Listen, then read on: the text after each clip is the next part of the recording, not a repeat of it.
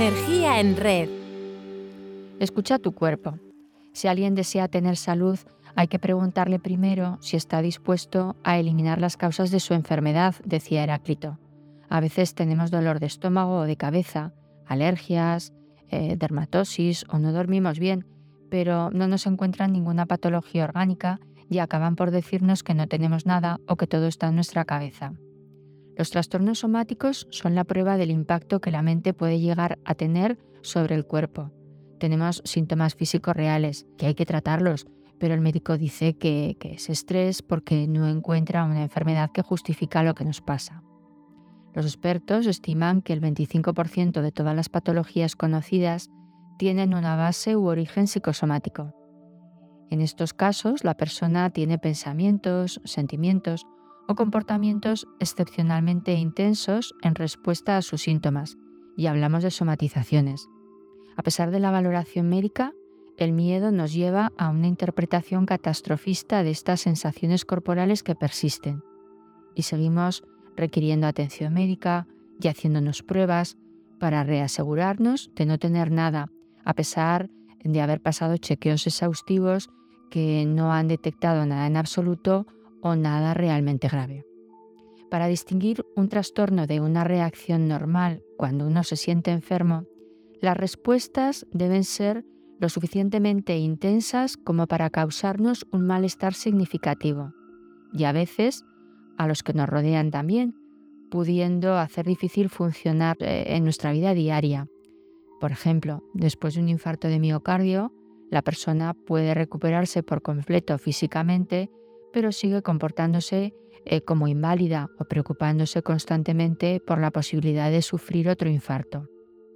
En psicología hablamos de síntomas somáticos y trastornos relacionados, y es que lidiar con el estrés emocional o con nuestros miedos puede hacer que simplemente nos sintamos mal, pero también que realmente enfermemos. La actitud sería pararnos a escuchar qué quiere decirnos nuestro cuerpo que de una u otra manera se está quejando por algo, sea un dolor emocional o un problema psicológico. La ira eh, por una mala relación con nuestra pareja, la angustia por perder nuestro trabajo o la tristeza por un ser querido que se va, eh, pueden hablar a través de un problema de piel, digestivo o una alergia. En el caso de que haya un daño físico real, hablamos de trastornos psicosomáticos, por ejemplo, taquicardias, falta de memoria, pérdida de pelo, problemas sexuales o incluso problemas neurológicos increíbles como una ceguera temporal o la parálisis de una extremidad. Es obvio que hay que tratar lo físico, pero también lo psicológico, ya que ambos aspectos se retroalimentan, aumenta la ansiedad y con ella los síntomas.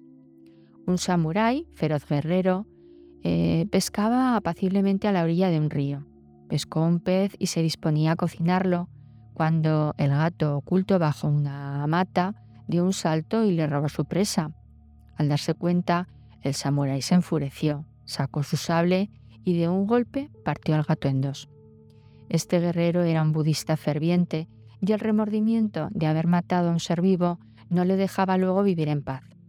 Al entrar en su casa, el susurro del viento en los árboles murmuraba miau, las personas con las que se cruzaba parecían decirle miau. La mirada de los niños reflejaba maullidos. Cuando se acercaba, sus amigos maullaban sin cesar. Todos los lugares y las circunstancias proferían miaus lacerantes. De noche no soñaba más que con miaus. De día cada sonido, pensamiento, acto de su vida se transformaba en un miau. Él mismo se había convertido en un maullido. Su estado no hacía más que empeorar. La obsesión le perseguía, le torturaba sin tregua ni descanso. No pudiendo acabar con los maullidos, fue al templo a pedir consejo a un viejo maestro zen. Por favor, te lo suplico, ayúdame, libérame. El maestro le respondió, Eres un guerrero, ¿cómo has podido caer tan bajo? Si no puedes vencer por ti mismo los miaos, mereces la muerte. No tienes otra solución que hacerte el arakiri, aquí y ahora.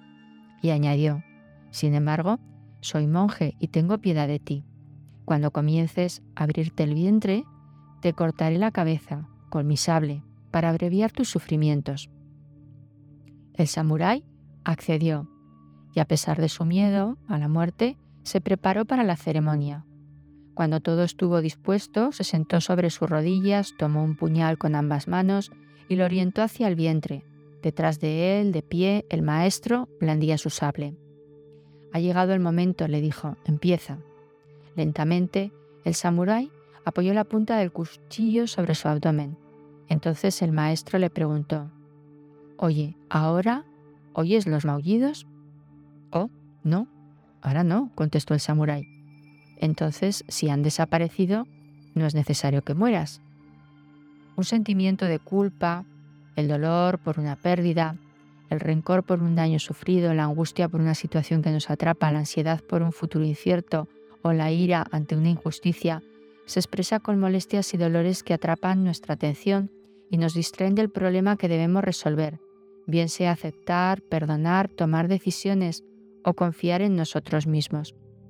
Este trabajo psicológico reforzará las terapias físicas, en especial cuando se trate de entrenar nuestro cuerpo para regresar a la vida normal después de una lesión o una enfermedad que no haya sido bien gestionada.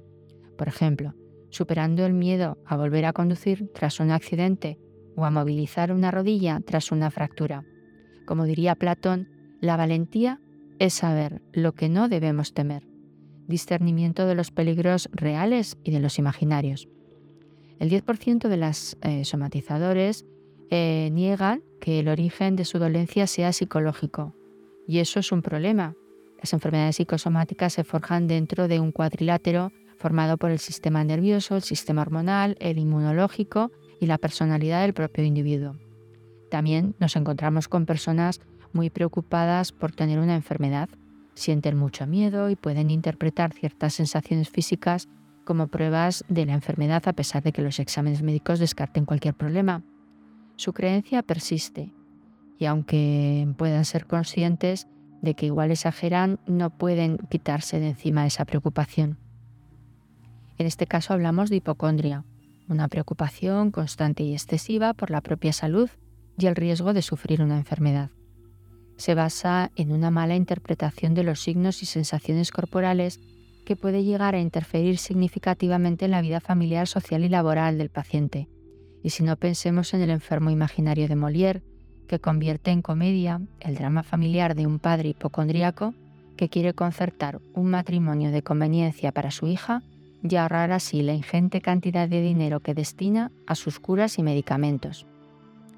¿Cómo podemos saber si estamos somatizando o somos hipocondríacos?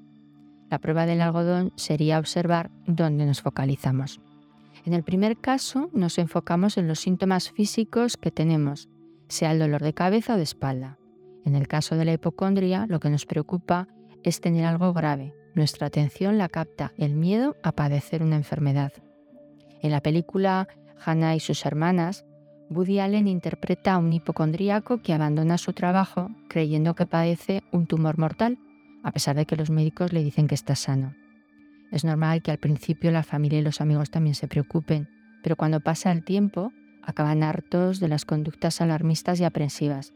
Algunos autores la consideran como un trastorno de ansiedad por la salud.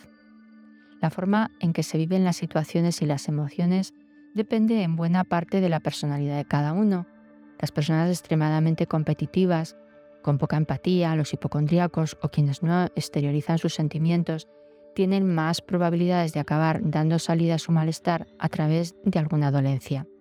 Y la persona que sabe expresar sus sentimientos tiene mucho ganado.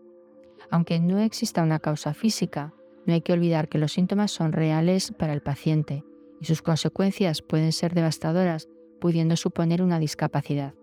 Actualmente la problemática de la enfermedad física es bastante diferente que hace unos años, cuando era impensable y casi un sacrilegio hablar de que ciertas enfermedades como el cáncer, la diabetes o la miopía pudieran estar influidas por factores psicológicos. Hoy diversos estudios demuestran que nuestra personalidad, creencias, factores culturales y estrategias de afrontamiento pueden jugar un papel muy importante en el origen y curso de la enfermedad. El objetivo de tratamiento en este tipo de problemáticas sería el alivio de los síntomas, el manejo del dolor, la toma de conciencia de la existencia del problema, el manejo de los pensamientos negativos y recurrentes y también el manejo del estrés. Las técnicas de relajación y la terapia cognitivo-conductual son de gran ayuda para aprender nuevas formas de sobrellevar los problemas, comprendiendo nuestra realidad interna, definiendo objetivos de vida realistas e identificando patrones de pensamiento que debemos cambiar para tener un estilo de vida más saludable.